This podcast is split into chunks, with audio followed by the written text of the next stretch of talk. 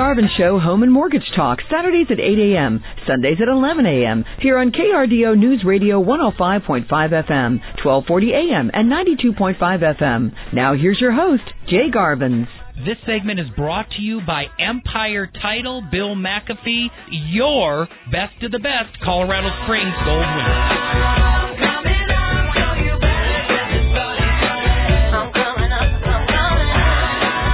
Radio listeners, we meet once again. I am Jay Garvin, host of the Jay Garvin Show right here on KRDO, are your most popular podcast. And hello, I'm your friend. Got a really great show and conversation laid out with you today. All laid out on the paper in front of me, and the conversation is going to be thrilling. I've got Bill McAfee in the studio. Justin Hermes' feelings are hurt when I say this, but Bill is my longest standing and favorite partner. He has got an unbelievable pulse on the real estate industry, and he shares that with us every single month with the economic update and the market statistics. Forecasting Pikes Peak region. I can't wait until I do this nationally because when they talk about the stock market, you can study that animal in its own right. It is huge and it is a bubble that occasionally pops. But real estate I love because it's like bubble wrap. You can have a market in Peoria, Illinois that is totally different than Colorado Springs, which is totally different than Boise, Idaho, Austin, Texas, Green Bay, Wisconsin. Every single real estate market, friends, is like a fingerprint. Now, I wish that were the case with mortgages. You know, I'm licensed loan originator with Churchill Mortgage. Love the fact that I'm a team member and an owner there with Churchill Mortgage, but our products are the same across every state with few exceptions. There's some regulations that differ in Texas or New York or Hawaii or what have you, but but I stray. I stray because real estate is just an amazing market in every single community. It's a little bit different. And today's show is going to focus on that. Without further ado, the drum roll, Matt. Today's show is titled What Triggers You? Now, we're not talking about woke triggers because you honored a statue that has a sultry past. We're not talking about the latest thing where in Great Britain and England, they've literally just taken the steam locomotives out of the museums because it's far too white, Caucasian, and colonial. Those type of triggers, people need a psychologist, they need help, and actually they just need to get a life. it's a true tale and a telling story when you're more concerned about statues and locomotives in life and bathrooms, you just might have a little bit too much time on your hands. But no, we're not going to stray down woke boulevard. We're going to stray down home buying triggers. I say, what triggered me?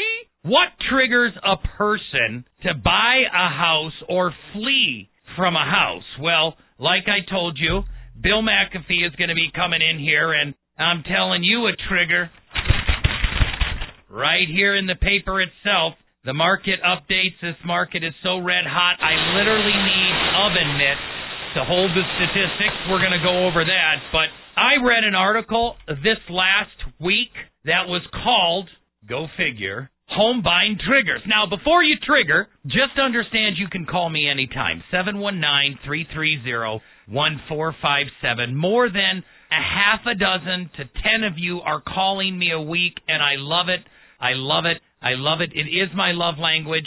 When you call and say, Jay, I've been listening for seven years and I've never had a chance or a reason to call in, or Jay, I listen occasionally on Sunday morning and I had a question, or Jay, I loved this show, or you are a total dweeb because grammatically you can't talk. Tell me anything you want because I just want to get to know you. 10 years on the radio now, licensed loan originator with Churchill Mortgage, licensed actually in a dozen different states, all the way from Florida, Texas, Missouri, the Carolinas, Tennessee, New Mexico, Montana, Missouri, South Dakota, Kansas, Oklahoma. The list goes on, but we can help you collectively with Churchill Mortgage in every state. I, I I believe but two. I don't think we're in New York and Hawaii, something like that. But 48 states, you get the point. But I want to talk to you. I'm accessible. With these increasing interest rates, with the Fed Reserve Chairman Jay, here comes machine gun Powell, just increased a quarter of a point this year, and he just told me, folks, you heard it here first. And, unless you read it in the newspaper, then it's second. Six more meetings this year, and he says six more increases. Ouch! Every time that's like a hypodermic needle going in my arm, immunizing me from a stimulated economy. If anybody can stop this economy with the millennials coming in in force, it will be this Congress and administration. But I diverge. I want to stay back on the subject, and that is mortgage. That's doing a makeover mortgage and getting your house in order before these rates increase. Come on, folks. Rates are 4% now, but that's still historically low. If you have credit cards, if you have an automobile loan, if you have installment loans, if you have line of credits, sorry, folks, most of those just went up overnight. Now, it may be until your next auto loan when it goes up, but it will go up and seeing that the historic interest rates over the last two generations, 50 years, is over 6%, 4% is an exceptionally affordable. And if you have a 15 year mortgage and have no debt, you're sitting pretty. But if you have unsecured debt of $30,000 or more, you just have to reach out to me because that's two, three, four hundred dollar increase before the end of the year. So just a side note there. 3301457. But a quick reintroduction here of what triggers you. See, there's different types of triggers to pull people into the market and then also trigger them out. I'm going to talk next week with Justin Hermes about how we know a market correction is around the corner. But with triggers, you know, you actually have triggers by age group. 37 year old people buy a house for a different reason than a 57 year old person, different than a 77 year old person, and we'll look at that. But we'll also look what we're swimming in right now triggers by an economic or an industry change. Hypothetically, high inflation's around the corner. That's going to change our economy and the industries so you have to know that. But then also, you have local triggers like Colorado Springs and its growth and popularity. And, and remember, all zip codes and neighborhoods matter just as much as metropolitan areas. You know, the top five hottest areas for growth, appreciation, and real estate right now are Austin, Texas, Boise, Idaho, Salt Lake City, Denver, and Colorado Springs, and the list goes on. So that affects your trigger to get into the market. That's what I'm going to talk about. So don't go anywhere. I'll tell you the bottom line up front is that home triggers are real. So stay tuned over the break. Listen to the messages from our sponsors. They help us stay on the air, and we'll be right back with What Triggers You and Bill McAfee with the economic update. You're listening to The Jay Garvin Show.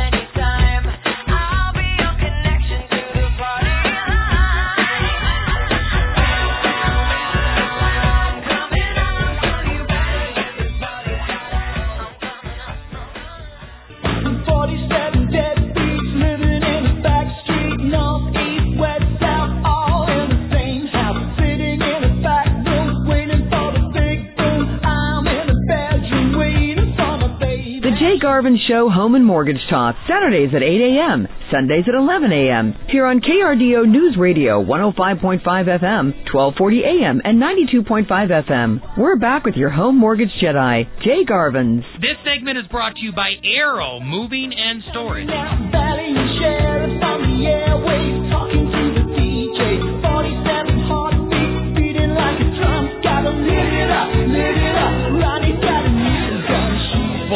Sticking with me. I am Jay. You're listening to the Jay Garvin Show. I am talking about home buying triggers today. What triggers you?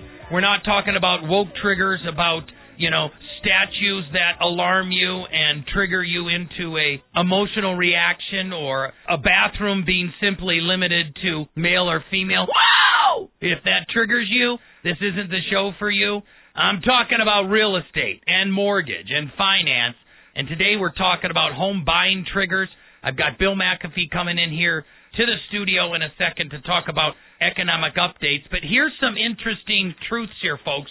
By age group, if you have an adult child, a neighbor, a coworker, or even you are 18 to 34 years old, statistically, with over one out of four of you, the trigger is elevating high and unaffordable rents. Every single month, I have couples come to me and say, I want to buy, rents are getting so expensive, I want to at least own something. And that's a real trigger. But when you transition into your primary earning and your most productive years between 40 and 60, or in this survey, 34 to 54, folks, it's a growing family. And most of that is very, very visual. A mommy gets pregnant, and statistically, there is like a 40% chance of a home purchase within six months prior to a birth or after a birth because babies and growing families make a difference. And move up families that have two kids, they're getting a third, house is too small. Like my wife, the kids were in the basement, they need to get out of the basement. We needed to buy a house.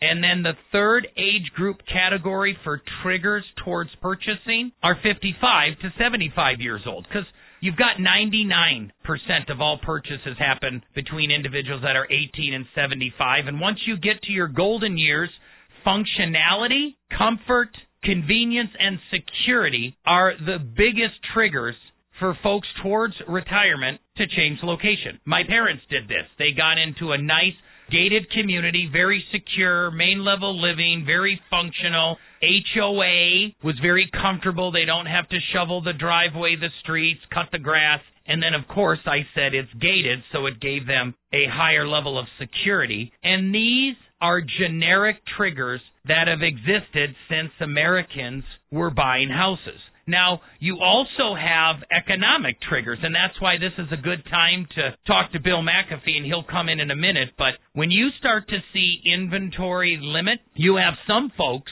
that are literally triggered and say, Jay, I'm going to sit on the sideline. I'm triggered to stand still because inventory is low, competition is too high, and I'm going to wait for the next correction. And I'm not talking about a correctional facility. I mean, my buddy Bill, he some days needs a correctional facility. Do you resemble that remark, my I friend? spent the best years of my life there. and uh, we're talking, folks, about correction in the market. We're talking about corrections, but Bill, people have said this. I'm going to sit on the sideline till there's a correction in the market and prices go down. what do you say to that? Well, I looked. There was 250 homes on the market, I believe, yesterday. We should have 3,500. Even if our demand cut in half, we'd probably still be one of the strongest cities in the United States. Period. And the other side of that is, is I obviously we got the stuff going on in Russia and all that. And frankly, I'm 90% sure Command staying here, Force is going to be here. And the craziest thing at all is this thing continues militarily. We're just going to continue to grow. Yeah. So uh, yeah, no, this is you know, and I know it's tough, and I know prices are, and you're going to see because of inflation and things like that. You're going to see the market dampen a little bit, but Car Spring is going to be strong for a while. Yeah, and we need a correction. Absolutely. I, I am a lender, and I'm saying four and a half percent interest rates sound pretty low, stable moving forward because. And Jay, I want to talk on that just real quick, one second. Yeah, please. Do let it. let somebody was buying a five hundred thousand dollar home, and we had rates February of uh, of twenty were three and a half percent. So at four and a half percent, that's one point above. I was running some numbers today. If you were max qualified to buy that five hundred thousand dollar house, and you wanted to keep it at 25% of your income and you wanted to keep that payment where you could afford it at that, basically that 1% in increased interest rate would take your purchasing power down about $44,000. It took you from a $500,000 home to about a 444,000. Just that 1% increase is going to drop your purchasing power between 40 and $50,000. Yeah. It is going to make an effect in the local you know, our, our median household income here is around seventy-two thousand household, and I've told you before I have a theory that we're now nine straight months around five hundred thousand. That's been our price, and I think in, in our local market we we are knocking the percentage that we're in the fives are going to the fours, then dropping down. And frankly, there's nothing in those lower price ranges. So Unless you're a townhome or condo, Nope. you, you don't have anything that's livable down that low. Nope. And so that's where it's just going to be real interesting. I think we're gonna we're going to see a, a correction. We are, but it's you know instead of appreciating it at 19 percent, it may drop down to 15 percent. You know, maybe 10. I don't think it's going to drop down that low. And I'm saying that simply because we don't have homes. Yeah, we, We just, just- don't I have mean, homes. 250. Yeah, and that's what Justin Hermes says. He says, don't look on the market on a Friday, look at it on the Wednesday, and there's less than 200 homes on. You have 350 that come on Thursday, but they're gone by Monday. We're selling. t- Uh, this is going to sound insane, but we're selling 150 to 200 percent of what we have. So if we started the month, let's say with 300, 350 came on, we sold that entire 350 plus another 100. Yes. So it's so you, you'll start the next month with 100 less than you had, and that burns through the two or 300 that came on. Yeah. So the fact of the matter is, for multiple reasons, we're going to talk about triggers in the market. Uh, there is no correction happening in Colorado Springs now. In McPherson, Kansas, where you can buy a house for under twenty thousand, or Fort Sill, Oklahoma, where it's tough to sell a three-bedroom, two-bath house for 150, Right. or Peoria, Illinois, where people just can't sell their house. Yep. It's bubble wrap, folks. It's all different in every community. But Bill, run through the numbers here. I Well- mean, in this community, our our active listings you said are what? Well, there, I had 487 when I pulled these. I looked a couple days ago; it was 250. So the listings are still going down now. Jay, I will say the listings that had been going down on a long-term running average has leveled. So it appears the drop. God. Yeah, I Thank agree. God. But we're still way undersupplied for where we should be. Okay, and tell me to just have our head above water because we don't even have our head above water. We're No. three, four inches below the surface, and we're just trying to paddle every No. 60 seconds to get a breath.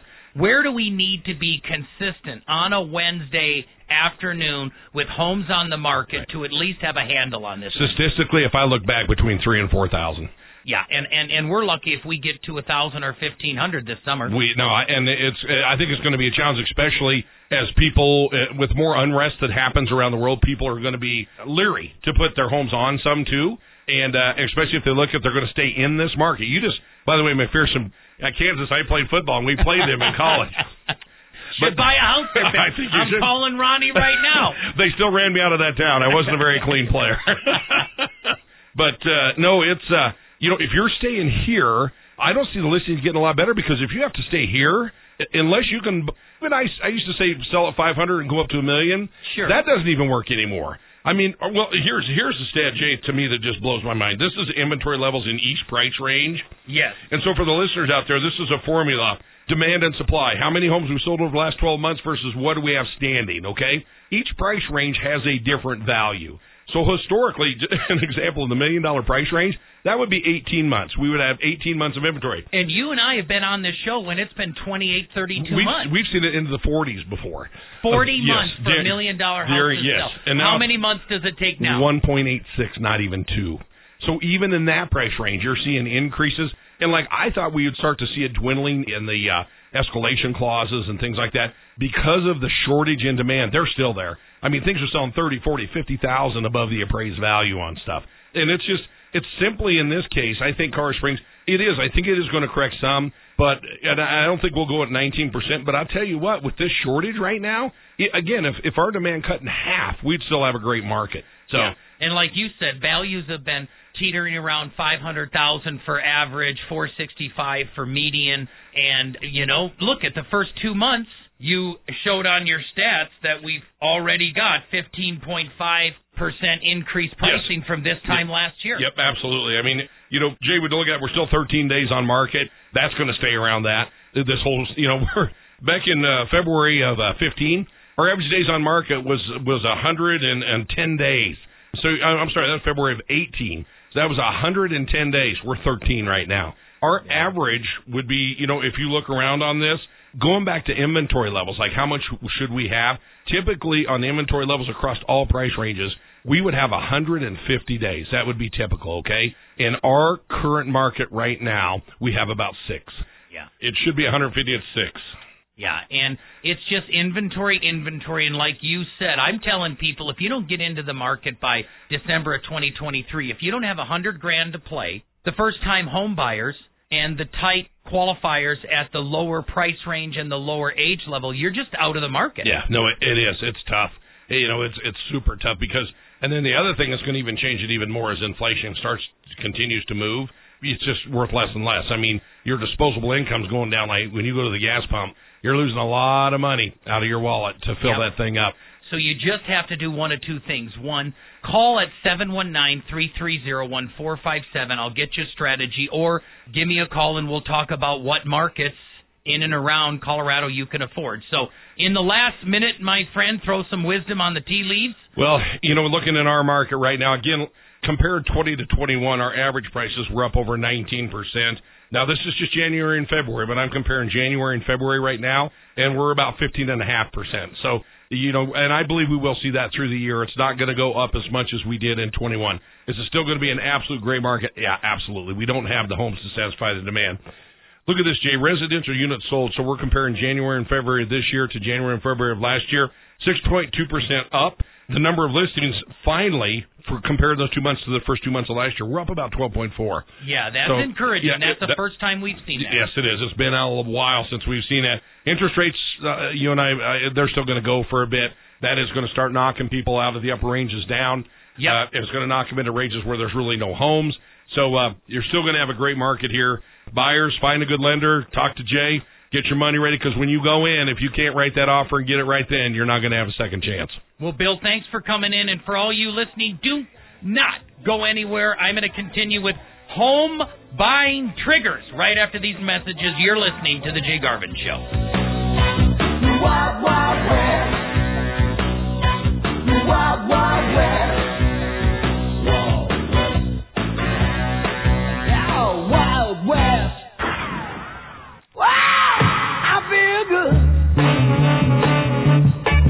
I knew that I wouldn't. I feel good. The Jay Garvin Show Home and Mortgage Talk. Saturdays at 8 a.m., Sundays at 11 a.m. Here on KRDO News Radio 105.5 FM, 1240 a.m. and 92.5 FM. We're back now. Here's Jay Garvin's. Hey, where's the beat? I feel nice. The sugar is fine.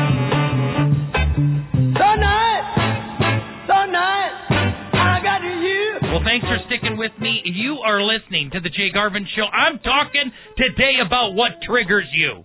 Hopefully, being the patriots that you are, hopefully your old glory, the American flag, does not trigger you. Hopefully, a statue or a bathroom doesn't trigger you. I just and joke with you. I'm talking today about the real triggers. Home buying triggers. What makes people want to buy a house?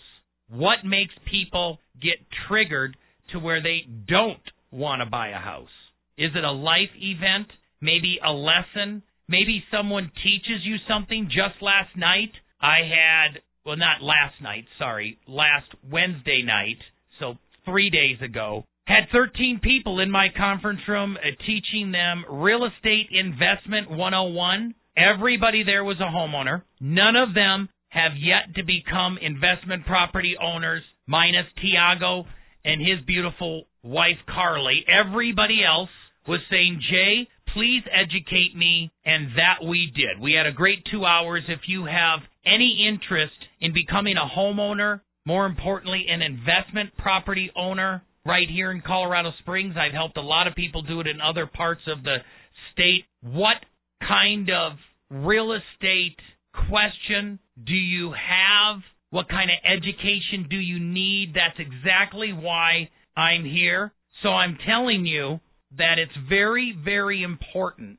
to understand the real estate market if you have any possibility at all that you and your spouse are going to buy or consider buying a house or selling a house in the next five years. If any of your adult children, your relatives, your close friends, your coworkers, your fellow church members are discussing any topic of buying or selling real estate, you absolutely have to call me at 719 330 1457.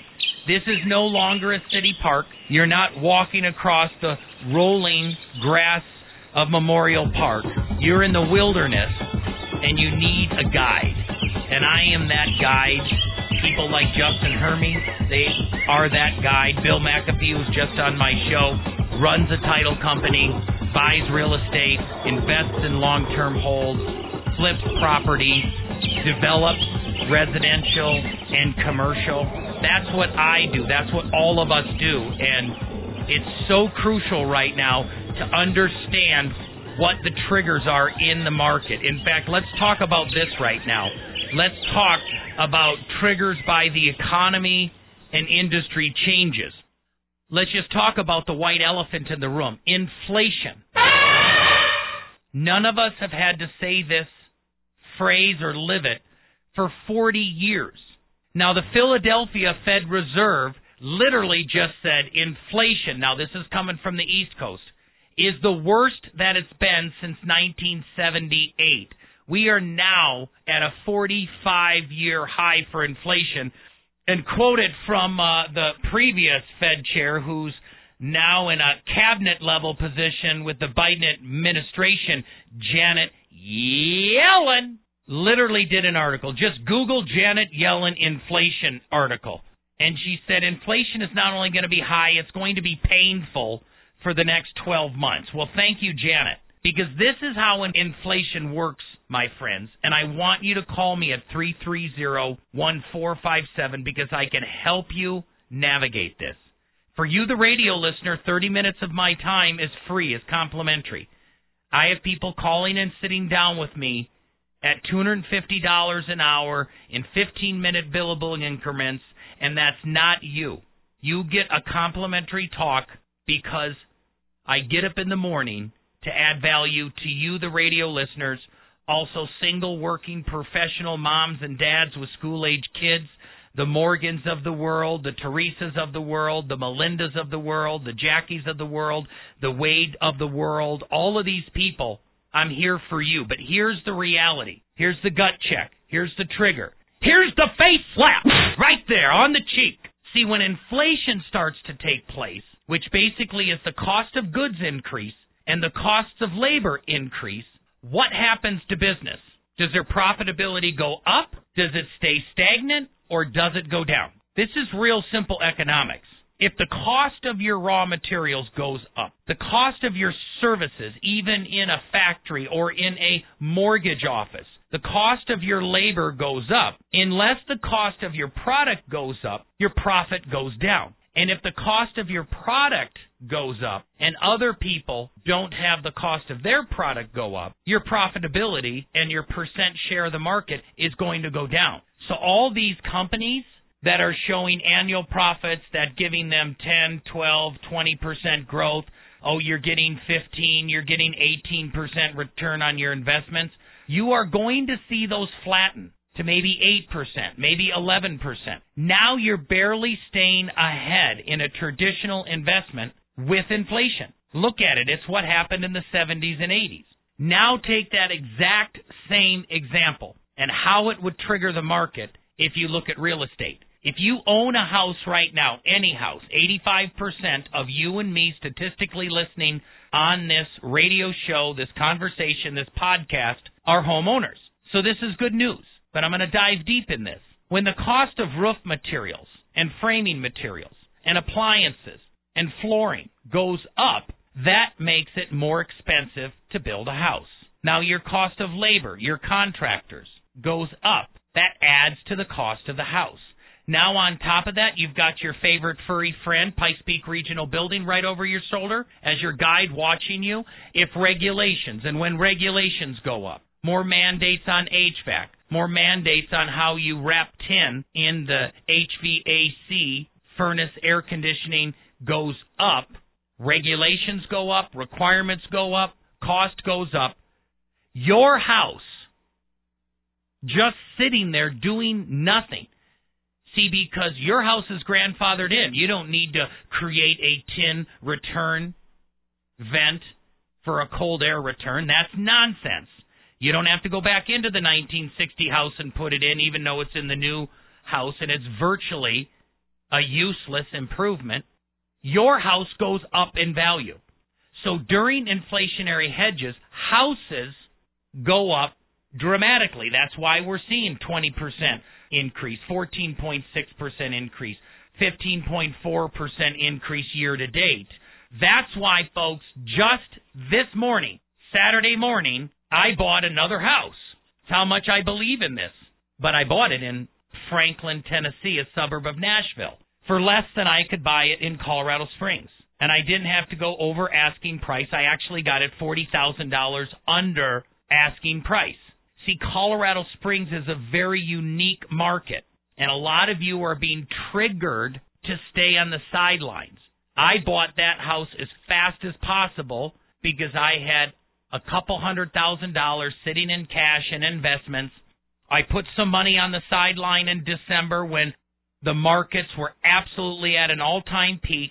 I said, with inflation coming, this can't be sustained. I had no idea about Ukraine. I saw inflation. I know where it's going. I took that money out at top dollar and I threw it into a house because sitting in a money market account or a a low earning mutual fund or God forbid an actual bank, it's going backwards 5 to 7% a month. So if you're triggered to stay out of the market because of inflation, you're triggered to stay out of the market because there's limited inventory, if you're triggered to stay out of the market until Jay we get a correction, I would just encourage you to do some research and find reality because there is no correction coming into this market until it dramatically speeds up to even a higher pace. And I'm going to go over that in the next segment, go over some demographics and what are the key years that I think the market is going to be its hottest. We're not there yet. The key years where I do believe it will flatten off a little bit. And and I'll tell you the year that I'm going to tell you that with my advice I would sell. And please understand I've been doing this since January 28th of 2012 and I am not Notre Nostradamus. Now I do have a crystal ball here, but you guys can't see it, so I'll just rub it and shine it. But I've been accurate up to this point and I don't see it changing. So call me at 330-1457, especially if you have any credit card debt or any installment debt line of equity debt that's all variable that just changed with the uh, prime interest rate change, I can help you with a makeover mortgage. And if you want to get qualified for a house, now is the time to do it. Get certified with Churchill, where we take you all the way through a pre-qual, pre-approval, and have you review your entire file with a live underwriter to get a full certified approval. 330-1457. Call me during the break. Jay Garvin Show. We'll be back after these important messages.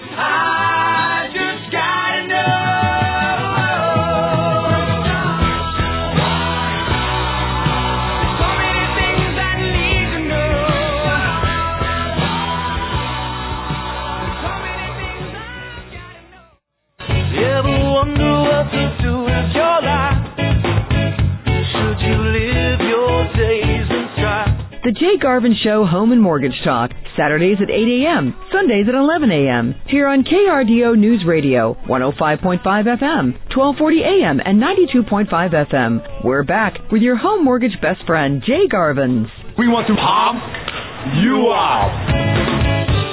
Please get up and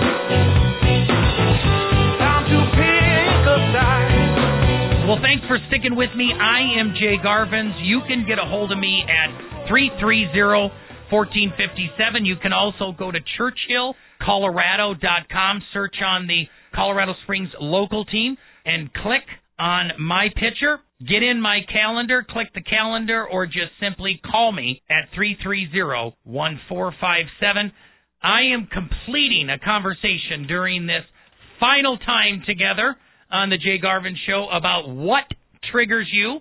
Home buying triggers. We talked about triggers in an age group where if you're 18 to 34, you really respond to getting out of a rental with rising rents and just getting into a house for affordability. You actually can still save money from rent.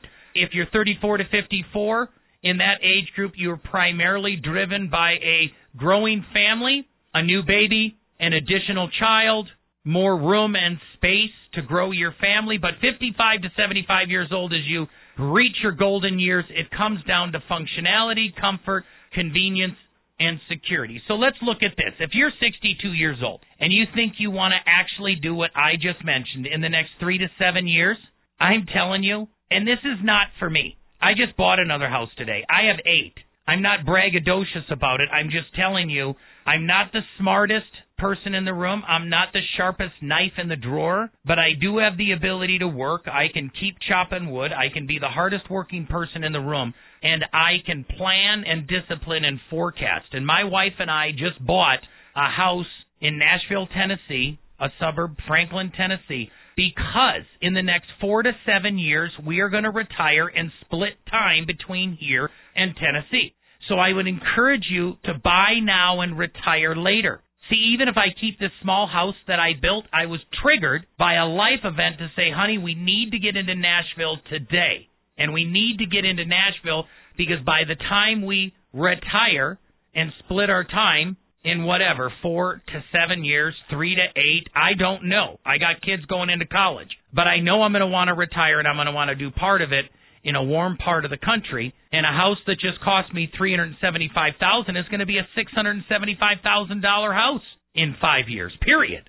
So if you're in that age group where you want to have main level living and you want to have more comfort, more security, maybe an HOA where different tasks are performed for you, the shoveling, the lawn mowing, call me now and I can help you save hundred and fifty to three hundred thousand dollars. Because here's the next trigger the trigger of supply and demand and the trigger of demographics. And this should definitely be a motivational trigger to get into the market. And this is what it is. Within supply and demand, things are so crazy busy right now, folks. It's not because the administration or the previous administration or even the inflation or the economy or even the Ukraine war. It comes down I'm just simple enough to get this to supply and demand. There's 87 million millennials, and they're coming to market, folks. The first millennial born in 1981 just turned 40 years old in 2021. Statistically, 40 years old to 60 years old are your most productive years in your life, period. So we have the largest generation and considerably large age groups millions of babies born every year that are now turning 41, 40 years old, 38 years old, and they're starting to get their relational life in order, their financial life in order, their professional life in order. And lo and behold, it's crazy. Kids are starting to pop out. Babies are being born, families are growing, and we can't stop it. And on top of that, you have my generation Millennials are born from 1981 to like 1999, the babies of the baby boomers. My generation, Gen X, is born from 1965 to about 1980. Small generation. We are the children of the silent generation that was underneath the shadow of the great generation.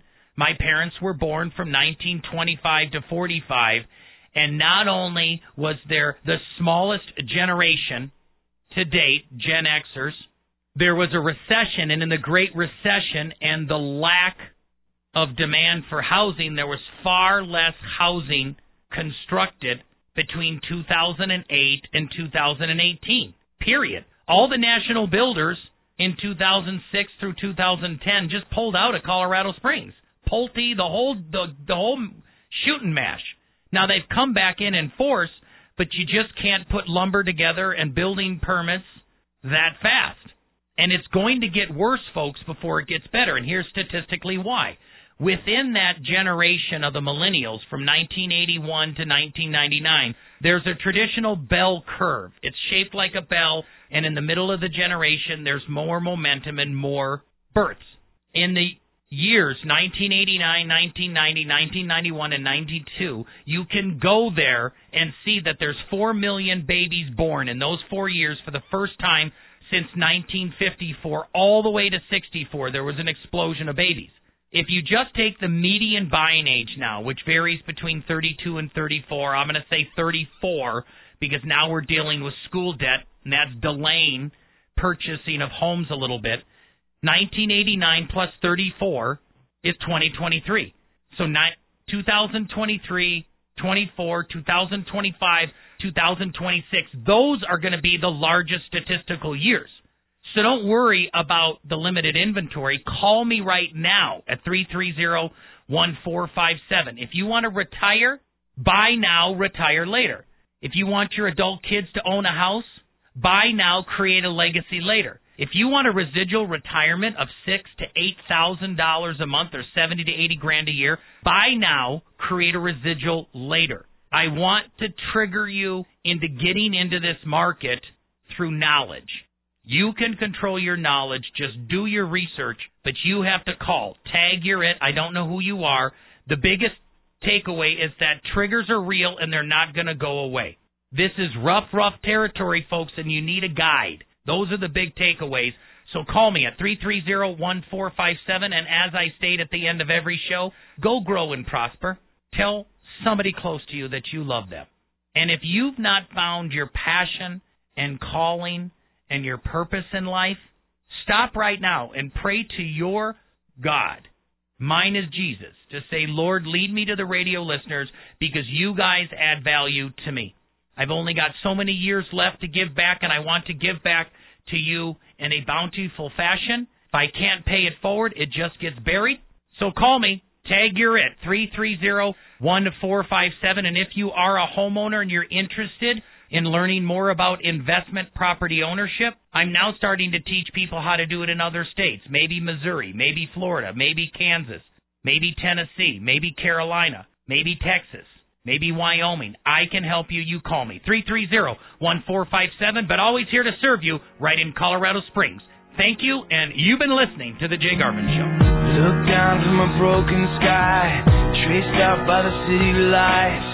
My a mile high, best seat in the house tonight. The proceeding was a paid program on KRDO News Radio. KRDO News Radio does not confirm nor deny the validity or accuracy of the information contained in this program, and the views expressed do not necessarily represent the views or opinions of the staff and management of KRDO News Radio. Give me your eyes for just one second. Give me your eyes so I can see.